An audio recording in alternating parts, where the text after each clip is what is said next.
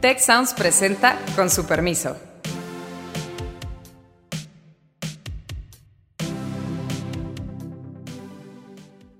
Hola, ¿qué tal? ¿Cómo están? Con su permiso, yo soy Alejandro Poiré y en esta ocasión hablaremos de la jornada electoral del próximo domingo 6 de junio. Hay grupos sociales que tradicionalmente pues, han apoyado, han votado al partido Morena, al presidente, sobre todo López Obrador, y lo hemos visto en las elecciones anteriores que hoy en día pues, se sienten decepcionados. Me llama mucho la atención la altísima tasa de rechazo y gente que no quiere contestar las encuestas. Salgan a votar, lo más importante es votar, que no decidan otros por ti, voten de acuerdo a sus preferencias, pero por favor voten. Decía Barack Obama que las elecciones tienen consecuencias creo que esta es una de esas buenas oportunidades para recordarlo y para salir a votar. Pues a mí me gustaría empezar con mi propio pronóstico de la elección, que, en fin, hay muchas elecciones que importan, obviamente todas las gubernaturas, hay alcaldías muy interesantes, eh, las capitales de Jalisco, de Nuevo León, eh, por supuesto, las eh, alcaldías acá en Ciudad de México, etcétera. Pero para mí la elección que es más importante, evidentemente, es la Cámara de Diputados, es la que tiene más impacto a nivel nacional. Y ahí, pues básicamente hay tres escenarios. El escenario uno es que Morena y aliados repiten mayoría calificada, es decir, dos terceras partes de la Cámara de Diputados. Eh, el escenario dos es que no les alcanza para eso, pero tienen la mayoría absoluta, es decir, al menos 251 de los 500 diputados. Y el escenario 3 es que pierden eso eh, y pues ahí incluso podrían convertirse en una fuerza minoritaria o tener la mayoría relativa, pero mayoría relativa quiere decir que pues no les alcanza los 251, pero siguen siendo la bancada más grande en relación con, con los demás. Yo creo que hay buenas razones para pensar que es más probable que estemos cerca del escenario 3 o en el 2 desde luego a que eh, estemos más cerca del escenario 1 en el que repitan mayoría calificada. Es decir, mi pronóstico es que en el mejor de los casos para Morena van a tener mayoría absoluta, pero realmente creo que es más probable que pierdan la mayoría absoluta Morena y aliados. Y ya le estoy viendo el gesto al profesor Elizondo, entonces antes de que me empiece a criticar, déjenme darle mis razones. Porque no, lo debieron de ver. Si, estuvieran ustedes viendo el video a través del cual nos conectamos en el podcast, verían la cara de, ah, hijo, este güey. Pero bueno, eh, es la verdad, profe, es la verdad. Alejandro, además tienes que comentar que vienes, que vienes empoderado por el triunfo del Cruz Azul. Ah, por supuesto. Estamos celebrando después de 23 años y cacho, casi, casi 23 años y medio. Eh, la novena Copa del eh, Cruz Azul como campeón de liga y eso nos da mucho gusto. Entonces venimos en racha. No, deja precisar mi cara, no fue este güey, sino fue cuáles son las razones de este güey, que es muy... Exacto. Exacto, eh, pero era de incredulidad absoluta. Bueno, primero, primer dato, primer dato. no es la elección de diputados la principal para nadie en el país nada más para nosotros que estamos analizando el impacto político. Pero para los votantes lo que está pasando es una suma de elecciones locales. Es una suma del voto por la presidencia municipal, por el Congreso local, por la gubernatura, etcétera. ¿Qué quiere decir esto? Que va a importar mucho qué esté pasando ahí. Y típicamente, cuando hay elecciones concurrentes, hay algo más de participación y en ese porcentaje extra de participación muy probablemente van a venir votantes independientes que no están tan alineados con ninguna de las grandes fuerzas políticas y que respondan mucho a la competitividad de estas elecciones locales. Y cuando uno ve todas las encuestas para las gubernaturas, que son las más disponibles, pero también hay varias para alcaldías, sistemáticamente hay buenos resultados para los partidos de oposición en relación con lo que parecía hace cuatro, cuatro meses. Es decir, la tendencia en general de las candidaturas de oposición en el ámbito local es favorable. No todos los casos son así, pero se están haciendo más competitivas esas elecciones. Hay otro dato que me parece que es muy importante y es que durante todo este proceso, de principio a fin, es más, durante todos estos años, pero en particular en este proceso electoral, la estructura partidista de Morena ha demostrado ser un desorden absoluto. Han perdido candidaturas por no entregar los papeles de unos gastos de campaña, incluso cuando estos gastos de, de pre-campaña, cuando esos gastos podrían haberse entregado en cero. Y si no les alcanza ni para eso, es esperable pensar que no les alcance tampoco para una movilización y una organización electoral exitosa. Ahí hay una incógnita y es, bueno, qué tanto se va a activar, lo cual es posible, pero todavía no tenemos información real al respecto, la estructura clientelar que ha armado el gobierno desde el principio para un porcentaje muy alto de la población que está recibiendo los beneficios directos por parte del gobierno. Y finalmente, mi última, mi última razón detrás de este pronóstico, que insisto, es que es más probable que Morena y aliados pierdan la mayoría absoluta en la Cámara, es que prácticamente todos los indicadores de evaluación del desempeño del presidente López Obrador han ido en bajada durante esta campaña electoral. No todos, no los que mide todo el mundo, pero en términos generales, más allá del dato general de aprobación, muy alto porcentaje de la gente piensa que el país va por mal camino, un alto porcentaje de la gente piensa que el último año ha sido malo económicamente, que el próximo año va a ser malo económicamente, y eso es una tendencia que más o menos sugeriría que es probable que haya eh, ahí todavía eh, razones para esperar un voto opositor mayoritario. Porque al final del día, mucho de lo que va a pasar depende de cómo estas tendencias nacionales se reflejen en cuántos distritos gana cada quien. Entonces hay mucha incertidumbre, pero bueno, ahí está mi pronóstico, colegas. Y bueno, Carlos ya no puso cara de que los argumentos son así infumables, se quedó pensando eh, a ver qué piensan los demás colegas. Pues déjame reaccionar rápidamente. Yo creo que todos los argumentos suenan sólidos. Por lo que estoy escéptico es que las encuestas dicen otra cosa. Las encuestas más recientes, salvo la de GEA,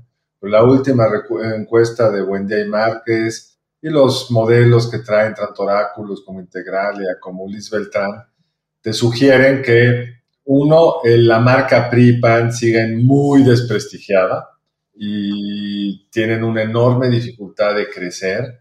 Te sugieren que Morena y sus aliados escogieron muy bien los distritos y entonces pueden tener buenas probabilidades de acercarse a una mayoría constitucional. Yo creo que el escenario más probable no es que saque la mayoría constitucional, pero que saque una mayoría eh, absoluta, amplia. Los gobernadores pesan, se han cerrado, pues están en juego solo un tercio del electorado, por decirlo rápidamente, en estas elecciones para gobernador.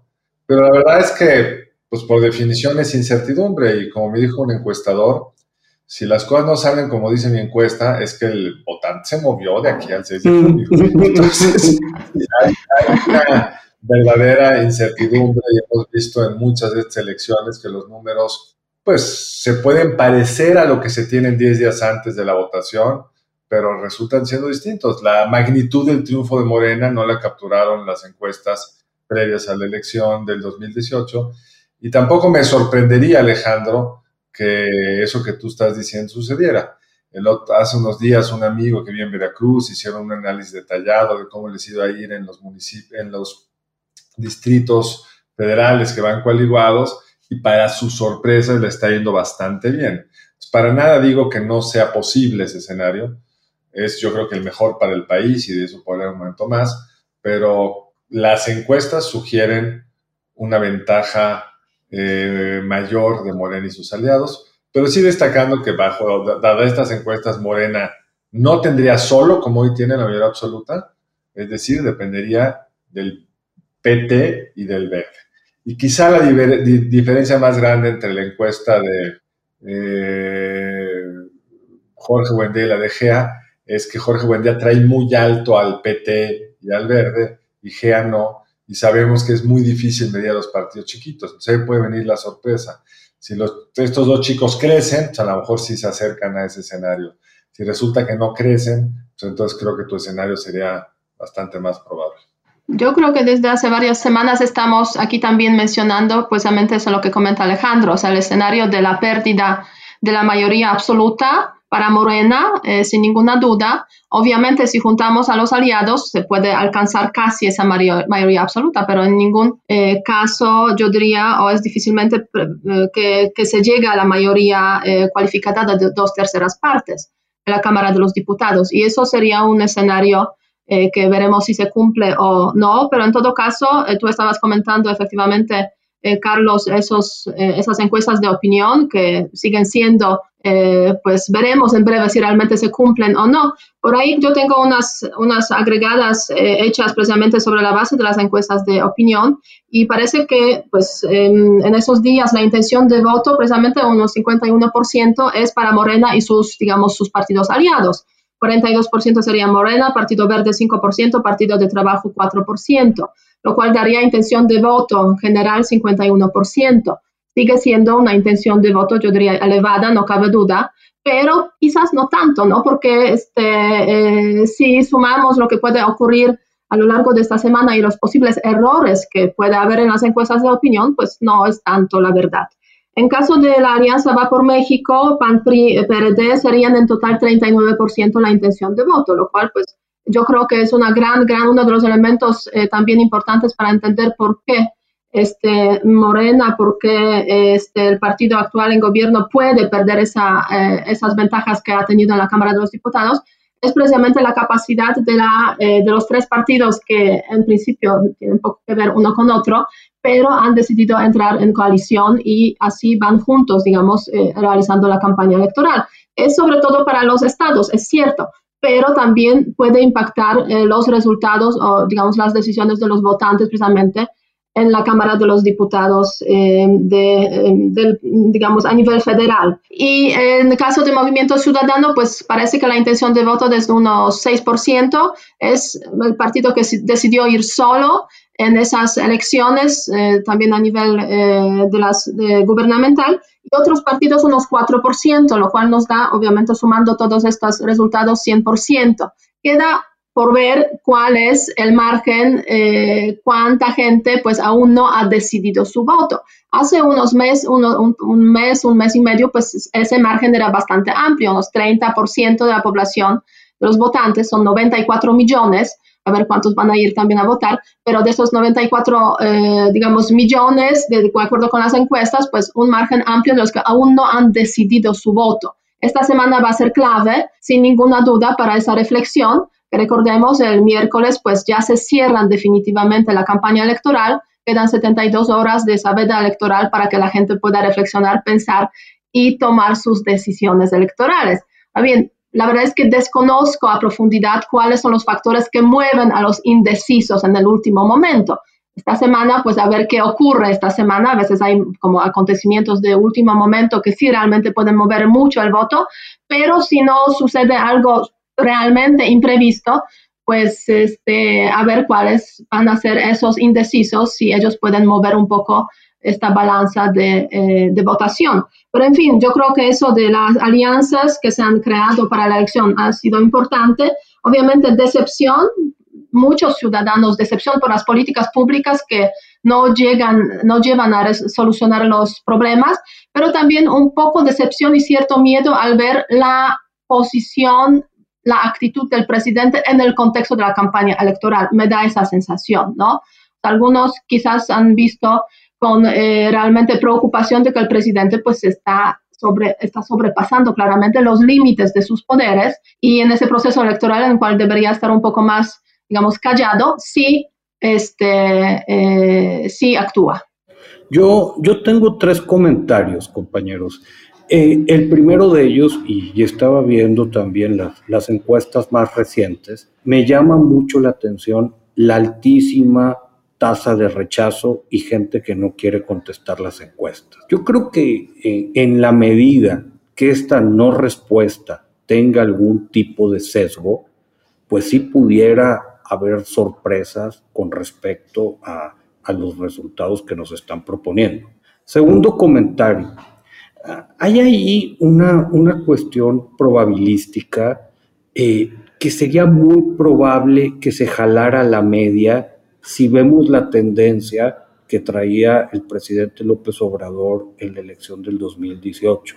Esto quiere decir que es muy probable que sí su coalición tenga bastantes menos curules que lo que ocurrió en la elección anterior.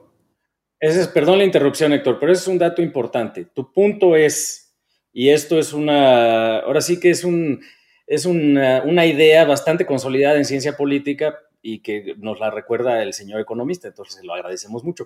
Pero es esta idea, pues de que los partidos tienen una cierta tendencia de votación y que cuando ganas por mucho, pues es un resultado relativamente extraordinario y pues te regresas a una cierta tendencia de votación. Es. Es así de sencilla la idea. Perdón, adelante. Pero déjame entrarle a esa discusión teórica, porque eso opera en el mundo de partidos políticos consolidados.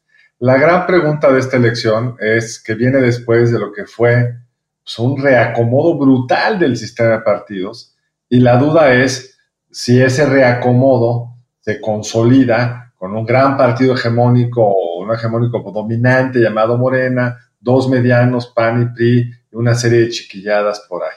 Y yo creo que por eso es tan difícil predecir esta elección. Con una elección normal probablemente sería cierto lo que tú dices, Héctor. Lo vimos en la elección de Fox, luego en la elección de Calderón, el PAN regresó a sus aguas, incluso el PRD regresaba a sus aguas después de no ganar, digamos. Sí, pero el argumento, sí, sí, pero el argumento no es que van a regresar a sus aguas porque regresarían al 8%, profe. El punto es ¿a, dónde regresan, porque no saben. hay un regreso, ese es el punto. Lo probable es que haya un regreso.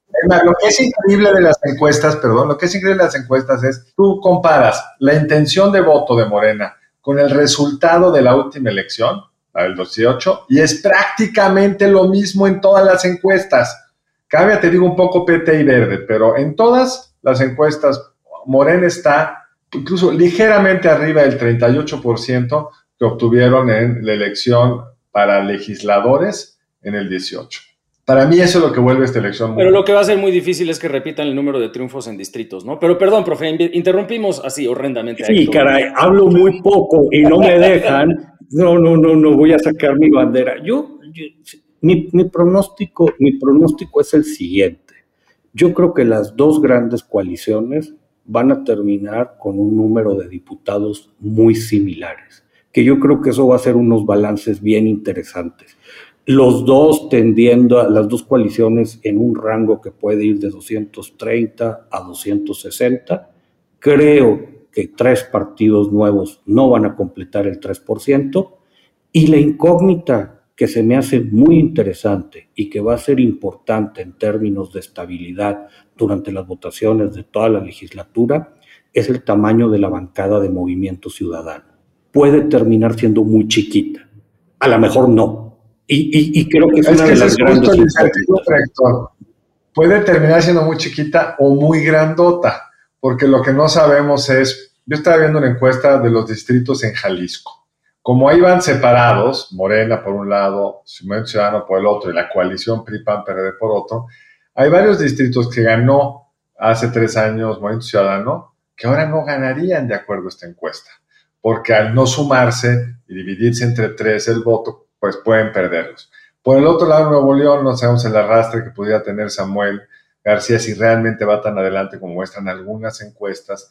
Y el otro gran incógnito es el verde. En algunas encuestas el verde se vuelve el cuarto, regresa a su papel histórico de ser el cuarto partido en el sistema electoral, mucho más cerca del PRI del PAN de lo que había estado históricamente en los lugares 2 y 3. Entonces yo creo que, y eso es lo malo, que es difícil medir, si tú ves varias de las encuestas, lo que más crece son los otros, cuando descuentas PAN, PRD, PRI, lo que más crece son los otros. Y otra gran duda, yo tiendo a pensar como tú, Héctor, que los tres chiquitos que no pueden en coalición van a quedar debajo del 3.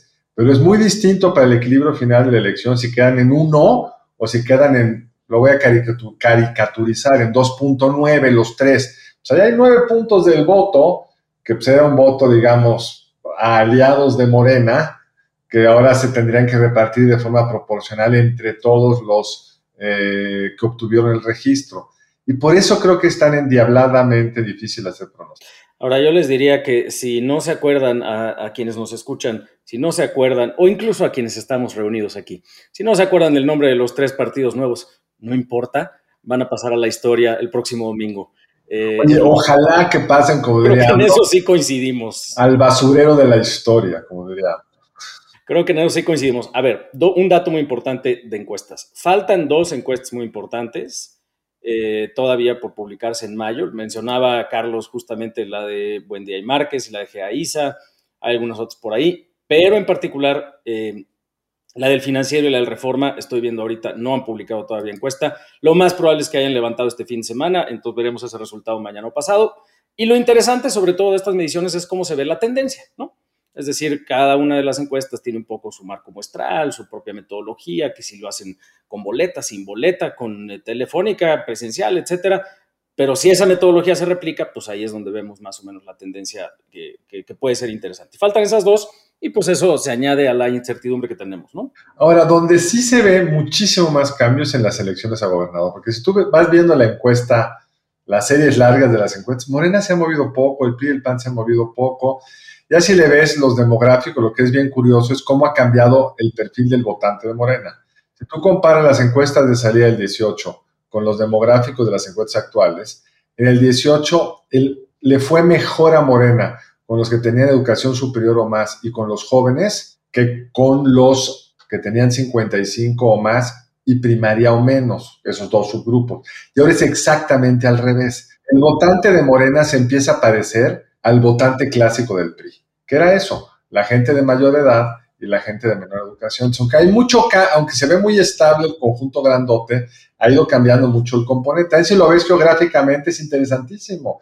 En la Ciudad de México no le, no le va a ir bien como históricamente le ha ido a Morena. Y ahí es donde las elecciones estatales nos dan pista, las encuestas de elecciones estatales muy interesantes. Si tú me hubieras dicho que en Guerrero podía perder Morena, Era increíble. Tu pronóstico hace no hubiera sido que en Guerrero te hubiera visto con una cara de sorpresa a este güey que argumentos trae. Hoy parece que en Guerrero está empatado, que puede ganar cualquiera de las dos fuerzas. En Michoacán parece. Michoacán va a ganar el PRI PAN PRD. Parecería en algunas encuestas. En Zacatecas, que parecía irremontable la ventaja. Están muy cerca. También Monreal, Morena y sus aliados. Profesor, Coyoacán. Coyoacán va arriba el PAN que la delegación Coyoacán no ha ganado el PRD, no, ha dejado de ganar el PRD desde hace mucho tiempo y está en margen técnico, pero arriba el dato puntual a favor del candidato. Entonces, eso podría señalar lo que tú estás indicando, Alejandro, que ya cuando le das a la granularidad estado por estado, salvo que la compensación en el sur-sureste vaya a ser monumental, que en Chiapas se lleven el 90% y tengamos ya un... ¿Cómo ven, patrón? ¿Cómo ven Estado de México? 15% del padrón. Pues en, la de GEA, que tiene, en la de, el financiero que lo ve por circunscripción, y pues, una circunscripción creo que es la 5, pues, el Estado de México es la más importante, Morena no está tan sólido, es de las circunscripciones donde eh, se ve relativamente eh, respecto al promedio por debajo del promedio. Entonces yo creo que, digamos, además hay elecciones están cambiando rapidísimo. Sonora Hace un mes traía Durazo dos dígitos de ventaja, en algunas encuestas 15 puntos, 20 puntos. Y hoy pues, parece que están empatados. Hay uno que trae arriba uno, hay uno que trae arriba el otro. Pero con tendencia a, muy competitiva. Lo que dice Alejandro, que dicen los clásicos, caballo que alcanza, gana, ¿no? O sea, el momentum está como a favor de la oposición. Entonces, por eso, ojalá que tengas razón, digamos, porque creo me permite cambiar muy rápido como el foco del tema. Yo creo que es muy importante esta elección. La más importante es la de legisladores, porque el presidente nos ha prometido que va a desaparecer los órganos autónomos. O sea, no es que yo estoy deduciendo que el presidente... No, no, no, es oferta específica. Él lo ha dicho. Y yo creo que no acabamos, no acabamos de, de valorar la implicación de eso. Lo que el gobierno nos dijo, el presidente nos dijo es que el gobierno haría acabando la elección, una reforma administrativa donde subsumiría dentro de las distintas entidades de la Administración Pública Federal a la COFESE, al IFETEL, al, IFE, luego corrigió que lo mantenía en el Poder Judicial, pero claramente su vocación es descentralizarlo todo en el gobierno para que todo el mundo le haga caso y no tenga gente llevándole la contra, que eso le molesta mucho.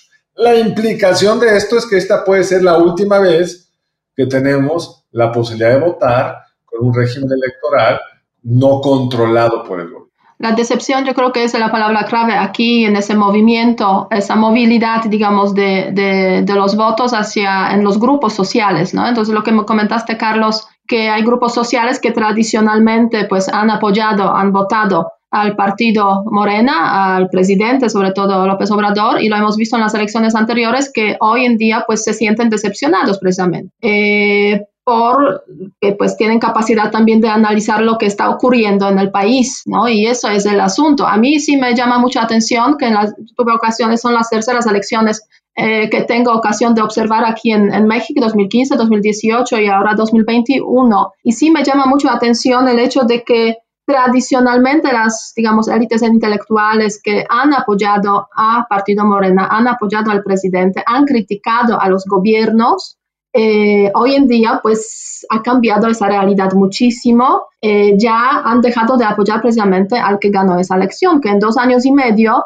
eh, casi tres años el gobierno no ha tenido capacidad de dar resultados que prometió, que se esperaban, y además se están tomando decisiones que van totalmente en contra, yo diría, de lo que pues eh, generalmente han apoyado los que pues promovían el tema, siguen promoviendo el tema de la democracia en México, ¿no? Desmilitarización, democracia, eh, más seguridad, eh, pluralidad, derechos humanos, etcétera, etcétera, ¿no? O sea, se han, se han visto, se han sentido decepcionados. Yo creo que en ese sentido, pues hay un gran cambio en cuanto al voto de los eh, las personas con educación superior, quizás los jóvenes también, eso pues habrá que ver. Y el problema, yo creo que una gran, un gran problema para ese grupo o esos grupos es que la alternativa tampoco es tan prometedora, ¿no? Pero ya eh, quizás van a tener que optar por esa alternativa no tan prometedora para pues frenar los intentos.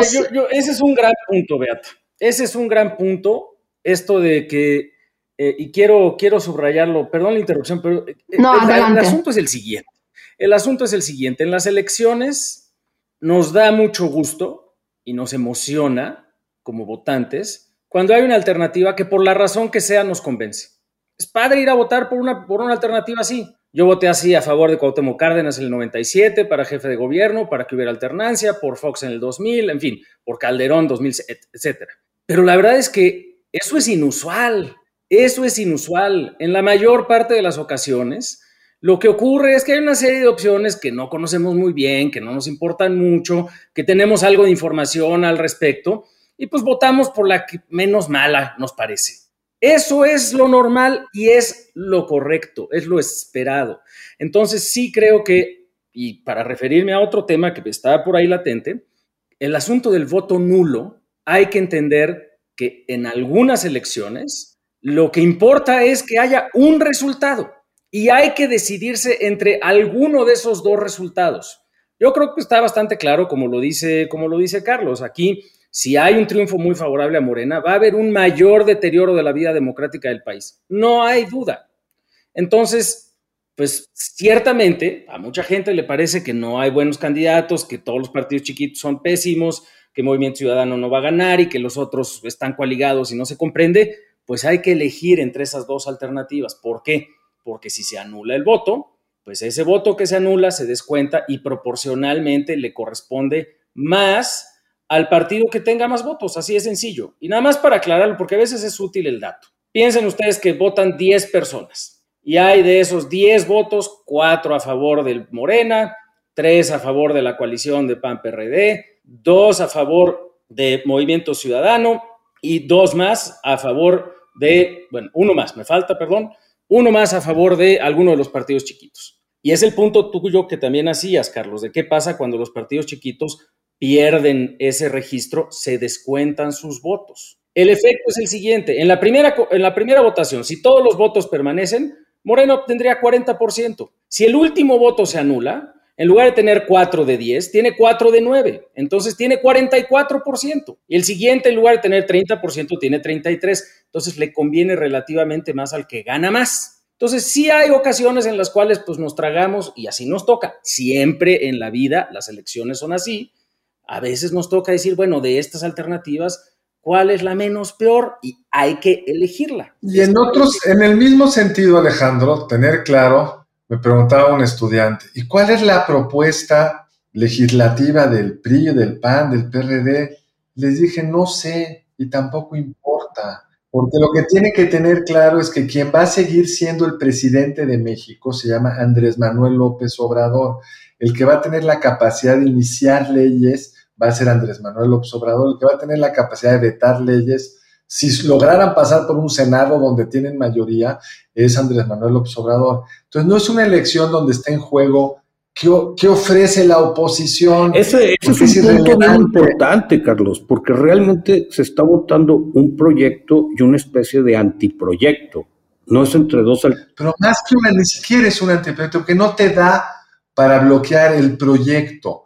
Porque si el presidente quiere legislar, aún si no obtiene la mayoría absoluta en el escenario optimista de Alejandro, va a encontrar suficientes aliados para sacar leyes en materia fiscal, en materia de políticas agropecuarias, qué sé yo. Lo que no tendría es la capacidad de modificar la constitución.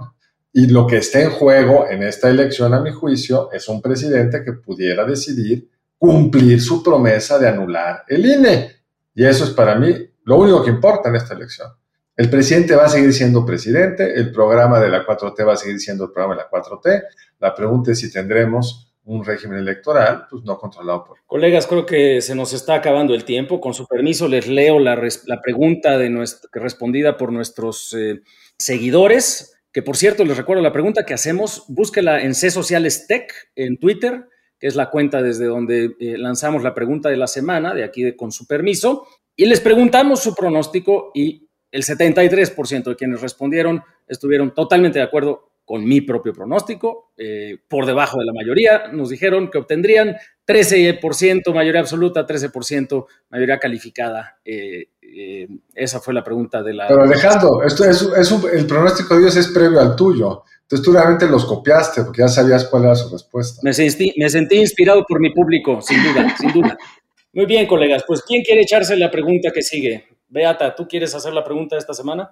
La pregunta para esta semana eh, nos gustaría consultarles a ustedes, nuestros seguidores, eh, sobre eh, cómo prevén que va a ser la jornada electoral y qué consecuencias tendrá para los resultados electorales. ¿Ustedes creen que la jornada electoral transcurrirá, uno, de forma democrática, pacífica, sin incidentes que podrían cuestionar resultados electorales? Dos, la jornada electoral tendrá incidentes que podrán, podrían cuestionar los resultados electorales. A esa pregunta, ojalá nos respondan y en breve veremos realmente cómo será. En la cuenta de C Sociales Tech de Twitter. Y si quieren cerrar con algún comentario, Carlos, Héctor. Pues yo uno muy sencillo, salgan a votar. Lo más importante es votar, que no decían otros por ti. Voten de acuerdo a sus preferencias, pero por favor voten y voten. Crucen algo, no anulen su voto.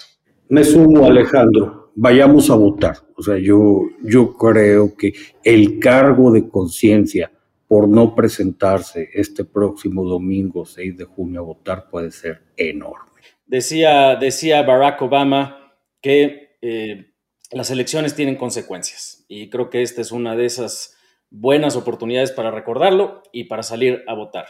Véate algún comentario de cierre. Pues ojalá todo transcurra bien, sin incidentes de violencia, porque el tema de violencia yo creo que es uno de los grandes temas de esa jornada, de esas elecciones, y esperemos que eh, las fuerzas profundas nos permitan a todos los mexicanos eh, votar en esa elección de forma libre y democrática. Seguro que sí, así será, incluso en otras ocasiones ese ha sido el caso. Con su permiso, nos despedimos, vamos todos a votar y nos escuchamos la próxima semana. Muchas gracias. Si quieres conocer más sobre el comercio y los negocios, te invitamos a escuchar Territorio Negocios, el podcast en el que hablamos sobre las nuevas tendencias de innovación, emprendimiento, finanzas y liderazgo en México y en el mundo. Escúchalo en Spotify, Apple Podcast y Google Podcast. Muchas gracias al equipo del Tecnológico de Monterrey y de Tech Sounds. Productor ejecutivo de Tech Sounds, Miguel Mejía. Asistentes de producción, María Guadalupe Monroy y Marcela Amezquita. Productoras de Con su permiso, Luz María Ávila y Cintia Coca. Diseño, Ángel Gómez y Daniela Solís. Postproducción, Max Pérez. Les invitamos a escuchar el siguiente episodio de Con su permiso y el resto de programas de Tech Sounds en los canales de su preferencia.